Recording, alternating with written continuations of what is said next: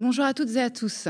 Vendredi 19 janvier, trois policiers ont été condamnés à des peines allant de trois mois à un an de prison avec sursis pour violence volontaire aggravée dans l'affaire dite Théo, du nom de ce jeune homme gravement blessé suite à un contrôle de police en 2017. Une affaire et un procès emblématiques de la mécanique des violences policières et de leur traitement. Emblématique aussi de la rupture entre police et population, et plus particulièrement entre police et jeunesse. Pour en parler, je reçois aujourd'hui Sébastien Rocher. Bonjour. Bonjour. Vous êtes politiste, directeur de recherche au CNRS, spécialiste des questions de police. Vous avez longtemps enseigné à, l'École nationale supérieure de la police, qui forme les officiers et les, commissaires, et dont vous avez été écarté en 2019 suite euh, à vos analyses des violences policières pendant le mouvement des Gilets jaunes. Vous avez écrit de nombreux ouvrages, euh, je n'en citerai que deux, euh, le dernier, La police contre la rue, paru aux éditions Grasset en octobre dernier, un essai sur le maintien de l'ordre en France, coécrit avec le politologue et journaliste François Rabaté. Vous avez aussi écrit en 2022 La nation inachevée, la jeunesse face à l'école et la police, toujours aux éditions Grasset, qui est le résultat, si je me souviens bien, de deux grosses enquêtes euh, auprès de 25 000 jeunes sur leur rapport à la République et l'effet de l'école, mais aussi de ce que vous appelez la mauvaise police sur la jeunesse française. Alors justement, c'est à propos de cette mauvaise police que j'aimerais euh, démarrer cet euh, entretien avec vous, notamment sur l'affaire Théo, puisque les policiers donc, ont été condamnés, on l'a dit, euh, à des peines de un an de prison avec sursis et de trois mois de prison avec sursis, avec des peines complémentaires, cinq ans et deux ans d'interdiction de voie publique et de port d'armes. Ces trois hommes vont donc rester policiers et pourront retourner sur la voie publique. J'aimerais d'abord vous demander qu'est-ce que vous inspire ce verdict? C'est un verdict auquel on pouvait s'attendre parce qu'il est dans le droit fil de la jurisprudence française. Si on regarde les quelques policiers qui ont été euh, condamnés pour des brutalités non mortelles, avec euh, des blessures irréversibles dans, dans le cas de l'affaire Théo, mais euh, non mortelles, eh bien le, le spectre, on va dire, des, peines, c'est effectivement de 6 mois à 12 mois. les, peines les plus, plus fréquemment distribuées, c'est entre 6 et 12 mois de, prison. Donc là, on, est dans cet, ordre de, dans cet ordre de grandeur. Donc là, pour le système judiciaire, là, on est en cours criminel, donc avec un, jury qui est en général plus clément que mmh. euh, les jurés euh, professionnels. Euh, on considère qu'il y a faute, donc le policier a commis un délit, mais qui a pas crime.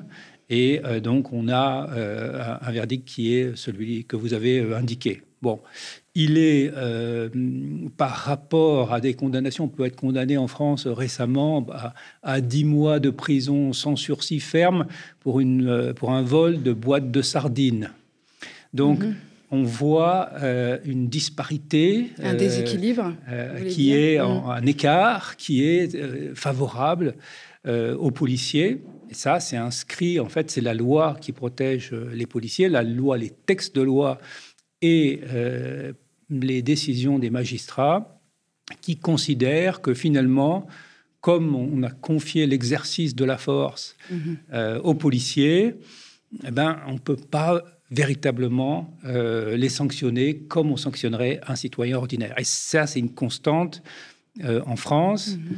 euh, qui est bousculée par les protestations des victimes, par les associations des familles des victimes, par l'opinion publique internationale, qui est bousculée, mais qui, pour l'instant, n'est pas ébranlée.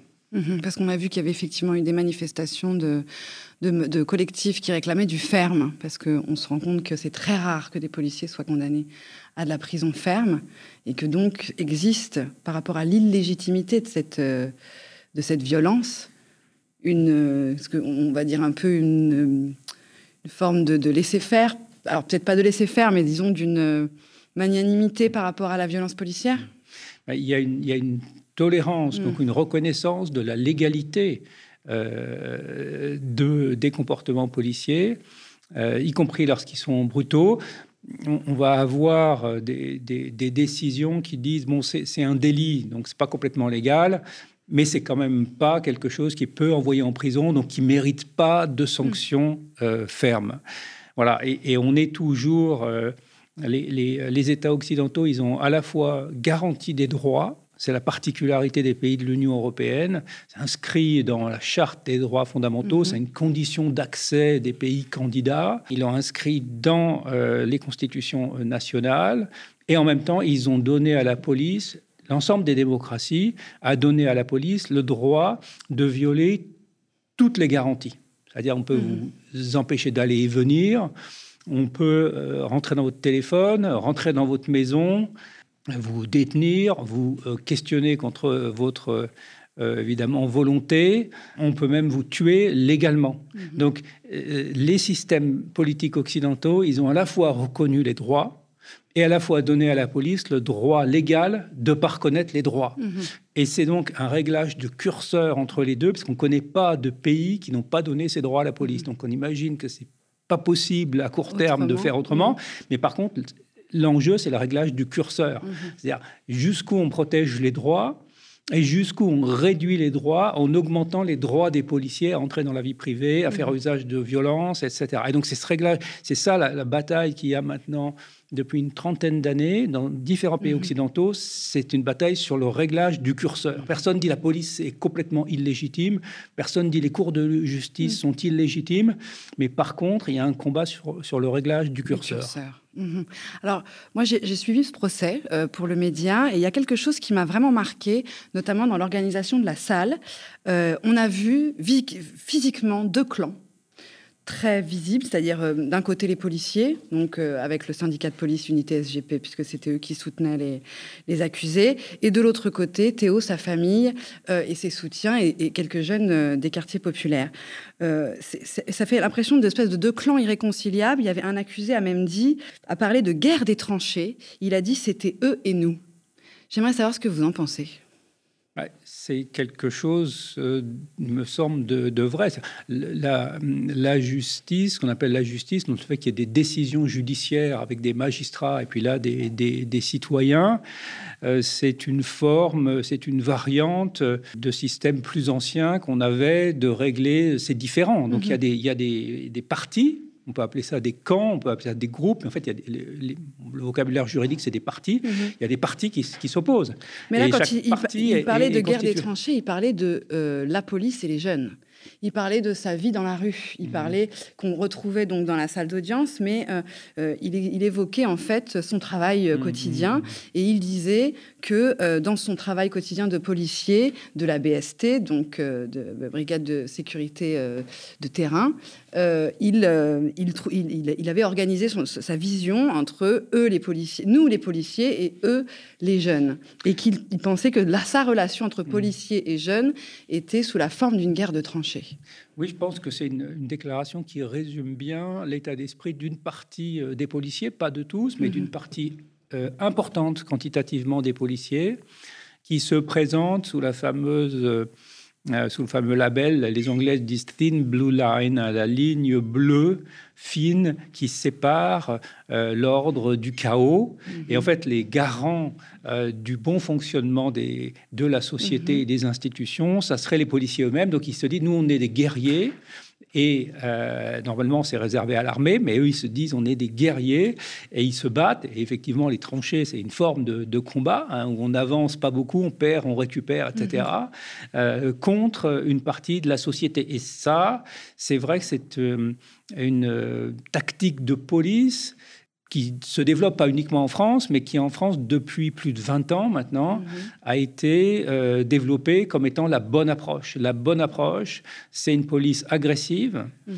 euh, une police qui est prête à faire la guerre, une police qui est armée pour ça, beaucoup plus que les polices des pays voisins. C'est-à-dire quel pays euh, voisin utilise des, des grenades euh, non seulement lacrymogènes, mais des grenades explosives dans la police du quotidien. Celle qu'on appelle de désencerclement De désencerclement, ou les flashbangs, celles qui, mm. explosent sans envoyer de, palais. Euh, qui est-ce qui utilise le LBD, donc des, armes qui envoient des, projectiles en, caoutchouc mm. très dur à 350 km/h On ne va pas trouver de démocratie euh, avec, comme la France, une démocratie ininterrompue pendant 70 mm. ans, on va pas trouver d'autres démocraties qui a des pratiques de police comparables. On va trouver ça dans des, dans des démocraties plus jeunes, mm. euh, par exemple en Grèce, par exemple euh, en Espagne, et d'ailleurs ont mis des, sont revenus sur ces pratiques plus que la France, mmh, mmh, mmh. mais on va, on va, trouver ces résidus de police autoritaire normalement dans des pays qui sont dans une période de transition, c'est-à-dire qu'ils étaient des systèmes autocratiques, puis deviennent des démocraties. Mais qu'est-ce qu'on fait, qu'est-ce qu'on fait avec la police dans ces cas-là? Ben, Il faut progressivement la transformer. Donc la, la France fait office de, de d'ovni euh, en termes de, chez les, grands pays démocratiques ou en tout cas euh, depuis longtemps démocratiques. C'est ça que vous nous dites. Mais la France est une anomalie dans sa classe. C'est-à-dire mhm. que comparé euh, à la Russie ou comparé au Brésil ou même euh, même aux États-Unis, euh, la police n'est pas dans cette catégorie de pays. Elle est pas, euh, on n'est pas dans, dans, un pays autocratique. Ah, il y a un certain nombre de, dérives sur lesquelles on peut revenir, mais il reste qu'il y a un certain nombre d'institutions qui fonctionnent et qu'on peut même condamner des policiers, pas pour crime, mais, mais pour délit. Donc, on, et on a des niveaux de, violence homicide par les policiers qui sont extrêmement faibles, si j'ose dire, comparativement à ce qu'on va voir au mmh. Brésil, aux États-Unis, euh, ou évidemment en Russie où c'est mhm. probablement même pas euh, dénombré. Mais dans sa classe, euh, eh bien, la France n'est pas la première, bien au contraire. Mhm. Alors, moi, ce qui, ce qui, me, ce qui m'intéresse aussi dans cette mécanique, c'est que les policiers ont l'air de considérer la classe des jeunes de quartier, je le mets entre guillemets parce qu'on ne sait pas trop où ça commence, où ça finit, mais comme une sorte d'entité similaire à eux-mêmes. C'est-à-dire que la guerre des tranchées, c'est une armée contre une autre. Et là, euh, il y a une, ça, se voit dans plusieurs de leurs déclarations. Est-ce qu'on peut considérer les jeunes de quartier comme euh, sur le même plan que la police? Alors, du point de vue des institutions euh, politiques, non, parce qu'en mm. fait, la police est censée être une organisation qui est conduite par des règles de droit. C'est-à-dire qu'il y a mhm. une politique policière, le ministre décide que il faut être plus agressif dans les banlieues, mais il y a des règles de droit qui sont censées encadrer l'action euh, des mhm. agents. Euh, et ils sont censés être le bras armé du système judiciaire. Donc c'est une organisation qui, euh, en tant qu'organisation d'État, a des devoirs qui, sont fixés. Elle est, elle est censée incarner ce qui est bon et ce qui est juste. Euh, si vous prenez des groupes d'adolescents, c'est pas leur mission. Mm. Euh, donc, euh, et ils vont avoir des comportements, parfois des comportements délinquants ou criminels ou pas du tout, mm, mm, mais ils vont avoir des comportements de personnes qui ne sont pas des agents qui agissent au nom de la loi. Donc, c'est une comparaison qui est en partie trompeuse. Il y a un effet aussi très fort du corps on, l'a vu au procès, parce qu'il y a cette incapacité euh, de chacun à reconnaître l'existence même dans l'absolu de violences illégitimes, voire de racisme dans la police. Comment est-ce que ça s'explique? C'est la position, euh, c'est la position officielle du ministère de l'Intérieur. Donc, euh, ça ruisselle. Emmanuel Macron l'avait euh, dit d'une mmh. formule qui mmh. restera, je pense, dans les livres d'histoire pour quelques années. violence policière, ces mots sont inacceptables dans un État de droit. Mmh. Alors, je me demande où est-ce qu'ils sont acceptables, parce qu'en en dictature, ils ne sont pas acceptés du tout.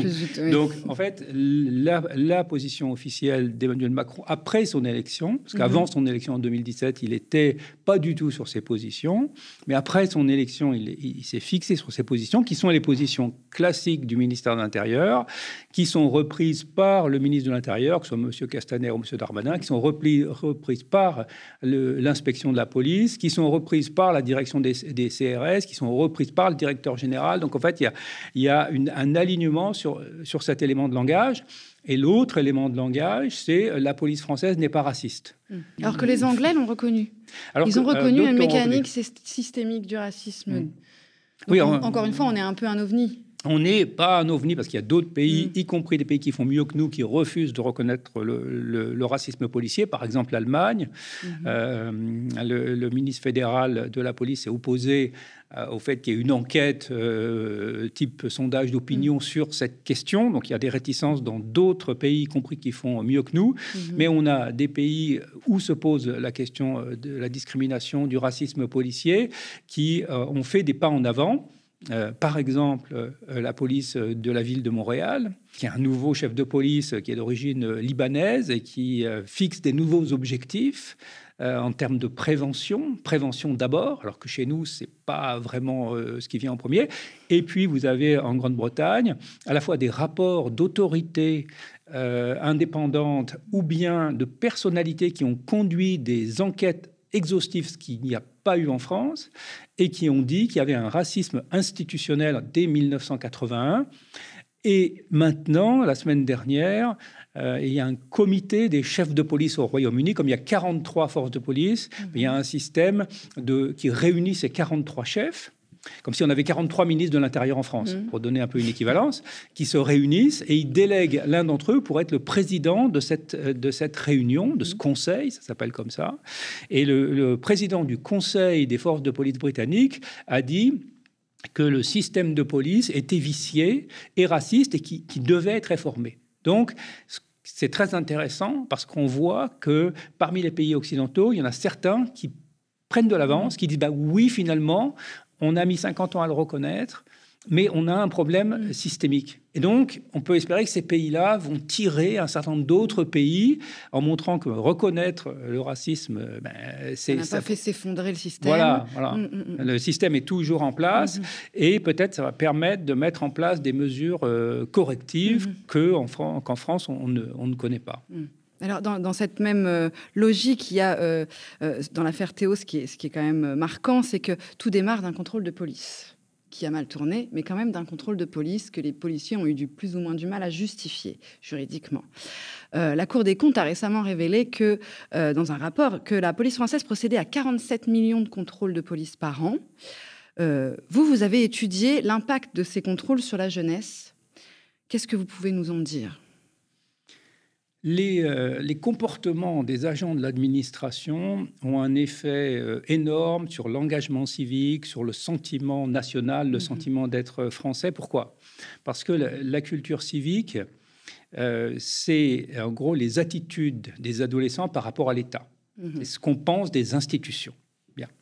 Et évidemment, les agents qui travaillent pour ces institutions leur comportement affecte ce qu'on pense des institutions. C'est-à-dire que si vous êtes maltraité par la police, vous allez avoir du mal à penser que la police est juste. Mhm.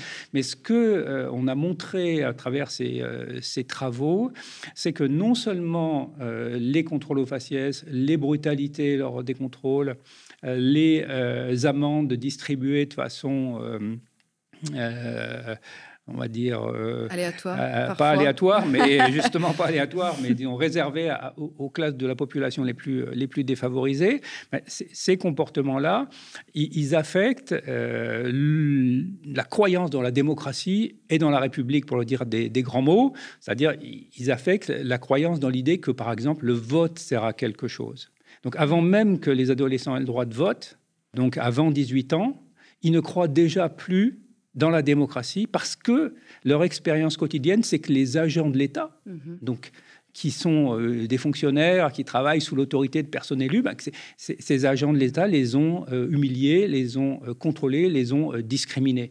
Donc ils ne croient plus dans ce qui fait, qui est un des piliers de la démocratie, qui est le système électoral, et ils, ne se trouvent pas français non plus, parce que être français, c'est pas juste avoir une carte d'identité, c'est être considéré comme français par les agents qui représente sur le terrain au quotidien l'État. Parce que l'État, on a euh, Emmanuel Macron à la télévision, c'est une chose, puis sinon, on a les contacts avec les fonctionnaires, avec l'école, avec les policiers. Et donc, quand vous êtes maltraité par les agents qui travaillent au, nom de l'État, ben, ils vous font savoir que vous n'êtes pas vraiment français quand il y a un contrôle d'identité, que vous montrez votre carte d'identité mm. et qu'on vous demande votre permis de séjour après vous avoir demandé votre carte d'identité, vous comprenez le message. Mm. Vous êtes un citoyen de deuxième classe au mieux. Et la multiplication de ce type de contrôle fait perdre confiance dans mm. les institutions, dans le système politique, dans les principes démocratiques. Ce n'est pas une sécession, je dirais, décidée spontanément, c'est qu'en fait, c'est l'expérience cumulée, l'expérience sensible qui fait que les adolescents n'y croient plus. Parce que vous dites, c'est des chiffres quand même forts, vous dites 17% des personnes qui ne sont jamais contrôlées par la police ne lui font pas confiance, mais ce chiffre atteint 60% chez les jeunes qui sont contrôlés au moins six fois c'est énorme. C'est-à-dire que le contrôle de police, en plus, vous parlez de contrôle répétitif, que le, message, notamment dans les quartiers populaires, c'est que les policiers ont une tendance à contrôler plusieurs fois des gens qu'ils connaissent déjà, et que donc ça n'est pas pour euh, euh, connaître l'identité de quelqu'un, mais que euh, c'est un contrôle, un moyen de soumission, et que le message qui est envoyé par ces contrôles répétitifs, c'est celui que vous venez de dire, de vous n'êtes pas vraiment accepté ici.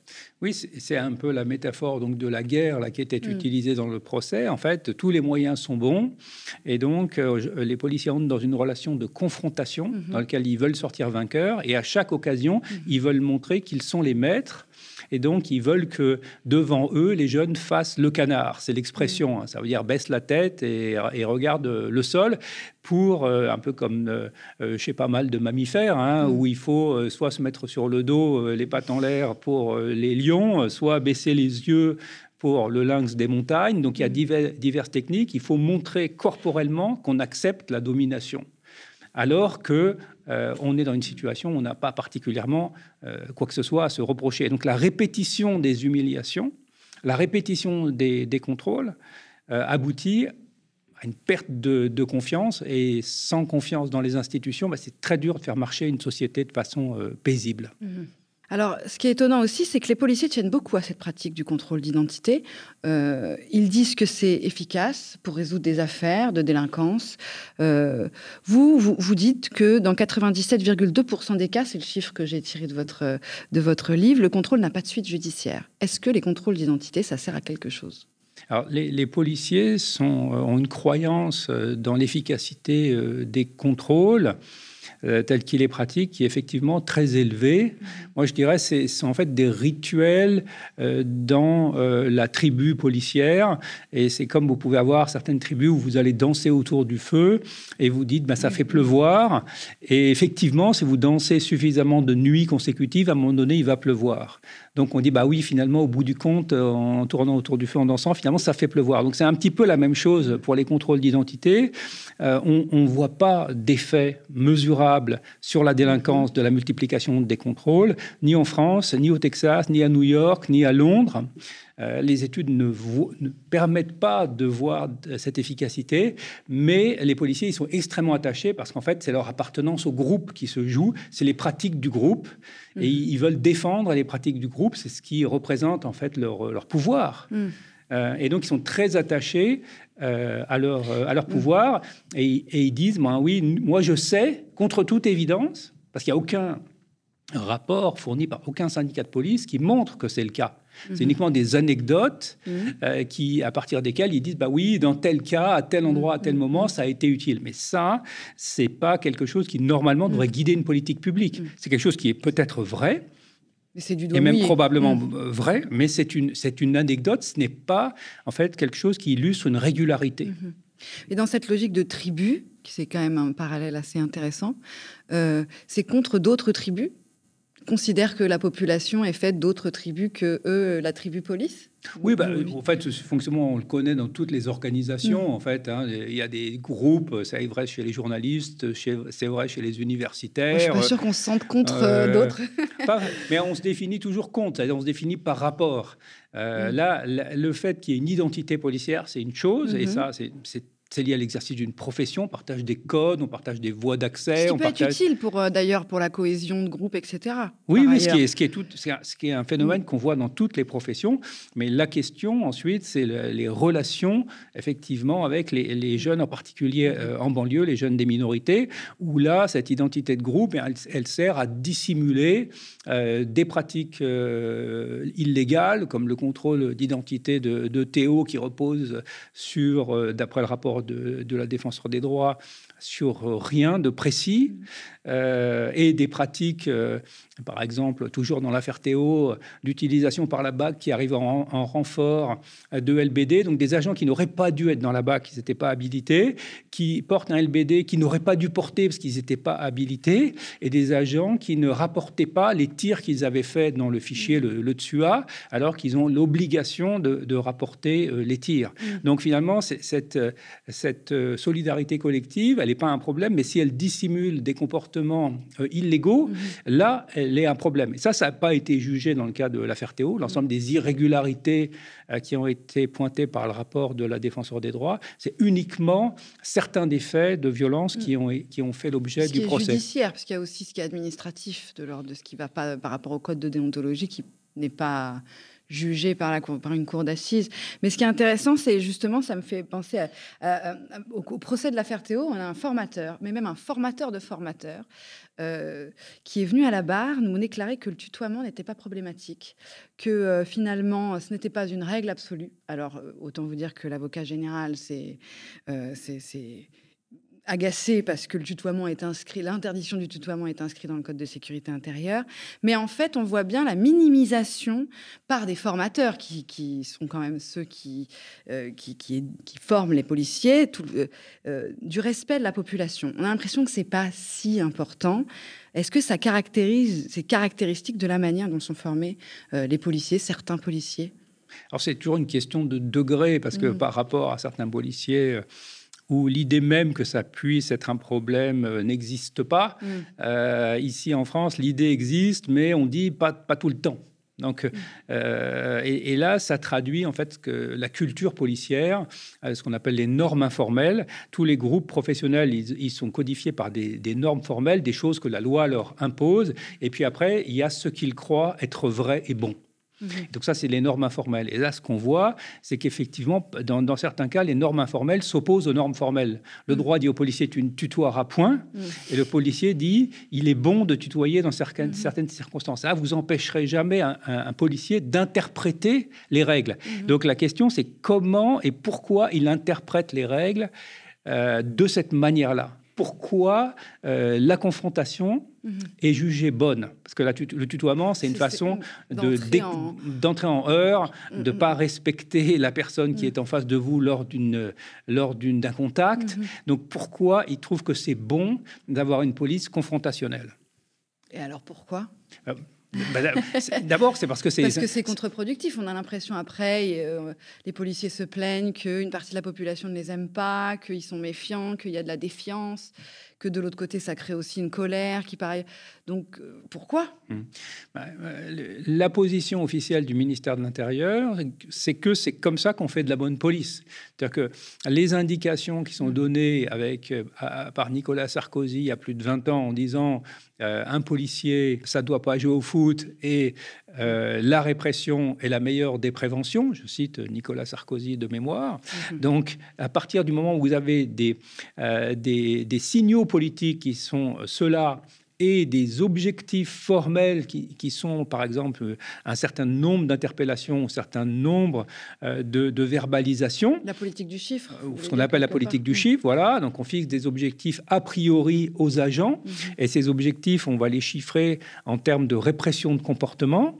Ben, vous orientez les policiers vers certaines pratiques. Et ces pratiques-là, ensuite, elles, s'accompagnent du développement d'une culture. Les mhm. policiers, ben, ils vivent avec ces règles, avec ces orientations.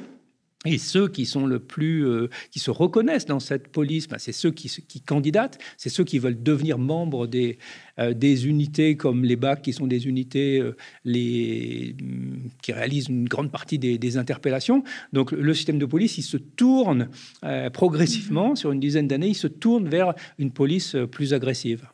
Et, la hiérarchie, effectivement, on n'a jamais dans ces procès, pour le coup, de, membres de la hiérarchie qui viennent répondre de leur euh, éventuelle responsabilité, notamment dans les ordres donnés. C'est très compliqué de, mettre en cause la hiérarchie.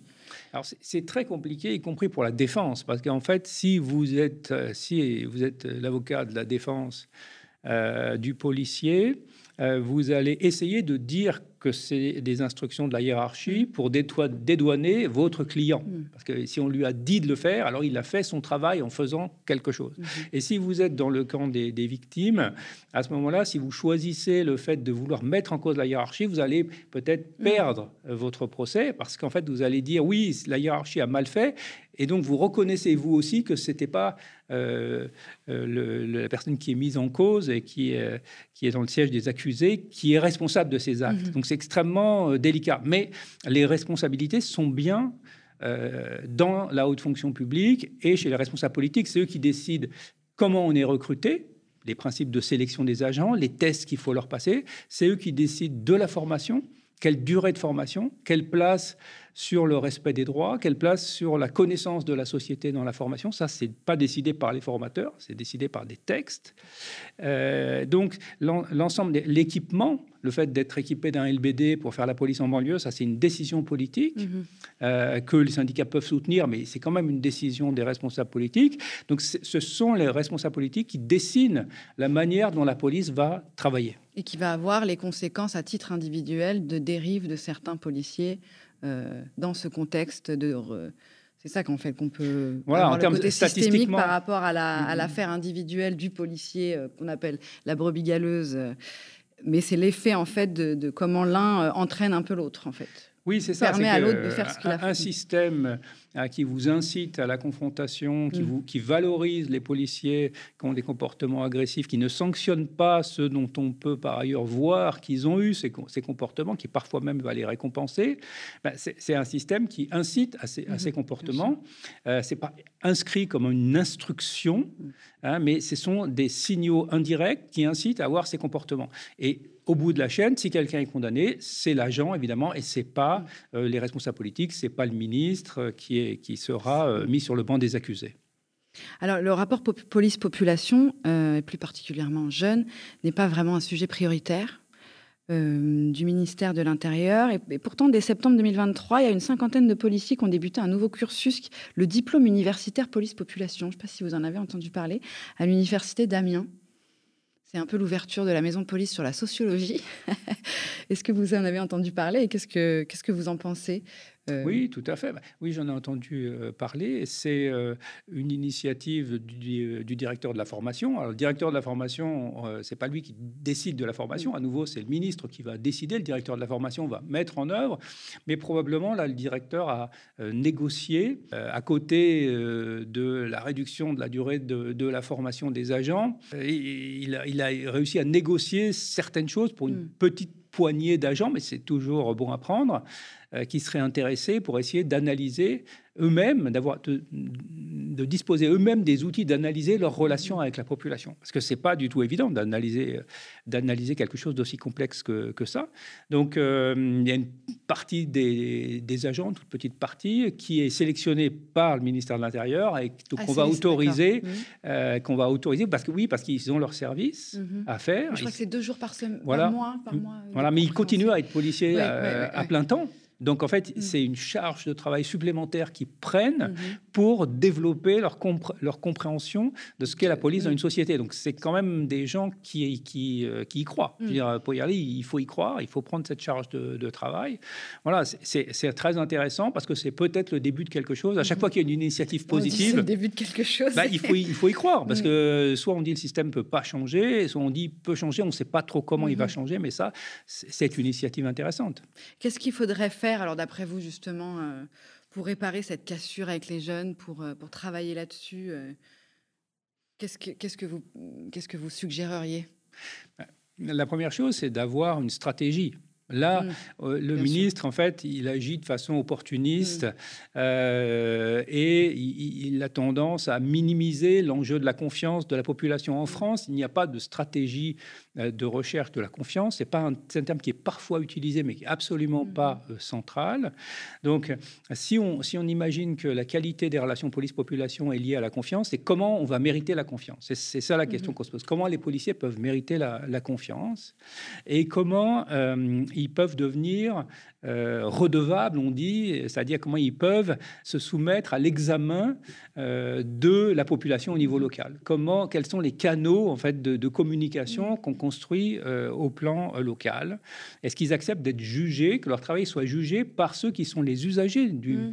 euh, du service public, les bénéficiaires, etc. Mm. Ou est-ce qu'ils mm. disent maintenant on reste dans une situation où, on ne rend des comptes qu'aux ministres donc, si on rend des comptes communistes, on a une politique, une police qui est très politisée, c'est le cas en France, puisque bah, les instructions sont celles du ministre, il faut faire plaisir au ministre. Si on décidait maintenant qu'il faut aussi prendre en compte la population de façon formelle, travers des canaux formels de communication. Donc là, on aurait des éléments de rééquilibrage. Mhm. Donc d'abord, placer la confiance au centre d'une stratégie, ensuite définir une stratégie. Euh, en France, on a surtout des ministres qui annoncent des volumes dont des nombres de policiers dans la rue, mais la question c'est mm, mm, mm. des policiers formés comment Pour faire quoi? Et, avec quel comportement? Et donc ça, c'est quelque chose qu'il faut inscrire dans la stratégie, c'est le développement des compétences, par exemple les compétences de relationnelles, les compétences de contact, mm. comment on fait, euh, euh, comment on désescalade une situation, pas uniquement en cas de manifestation, mais par exemple comme dans le cas de l'affaire Théo, euh, quelles sont les techniques qu'on va utiliser? En France, on a une approche qui est celle de l'escalade, mm. aussi bien en maintien de l'ordre mm, mm, que dans les contacts. Il faut tout de suite être plus fort que celui en face. Il ne faut pas chercher à, diminuer le niveau de conflictualité. Il ne faut pas perdre. Il ne faut pas perdre la face. Exactement. On est dans un affrontement, il ne faut pas perdre la face. Donc, ça sont, sont, des éléments qui iraient dans une stratégie euh, de recherche de, la confiance. Et puis, il faut réviser évidemment la pratique des contrôles d'identité. Donc, on, il faut voir l'argent qui est qui est dépensé par des dizaines de millions de contrôles mmh. d'identité qui sont réalisés par trois euh, à six agents. Donc ce, sont des dizaines de millions d'heures fonctionnaires qui sont destinées à une pratique qui apporte très peu de bénéfices ou pas de bénéfices du tout. Donc en fait, on a des, on a des, gisements d'heures qu'on peut utiliser complètement euh, autrement et le dernier élément qui est déjà connu, c'est le partenariat. C'est-à-dire que la police toute seule euh, va mal réussir à assurer euh, la sécurité des citoyens. Elle va mieux y réussir si elle s'associe avec les médecins, avec les enseignants, si elle est capable d'évaluer si elle s'inscrit dans sa société, en fait, finalement. Voilà, dans, dans, dans, le, dans si elle mm. s'inscrit dans la société locale, mm. si elle a les pieds dans le local. Alors mm-hmm. qu'en France, elle a les pieds toujours tirés vers la place Beauvau, vers mm. ceux qui décident des sanctions, des promotions, des mhm. rémunérations, des primes, etc. Donc, Donc tourner vers elle-même, finalement, assez euh, en vase clos. On a quand même cette, image mhm. de la police comme un vase clos ou comme une tour assiégée. Mhm. Ben, euh, les policiers eux-mêmes se décrivent un peu comme un château assiégé, mais c'est surtout le, le château euh, du, maître du château qui est le qui est pas propriétaire pour toujours. M. Darmanin n'est pas là pour toujours, mais elle est tournée entièrement vers le, le seigneur du château. Et l'idée, c'est de la faire évoluer vers une police qui est tournée vers vers, les besoins de la société civile. C'est très compliqué. C'est changer une, culture, c'est extrêmement compliqué. Bien, merci beaucoup pour tous ces éléments euh, particulièrement intéressants. Merci à toutes et à tous de nous avoir suivis. J'espère que cet échange vous a plu. N'hésitez pas à nous soutenir. À très bientôt sur le Média.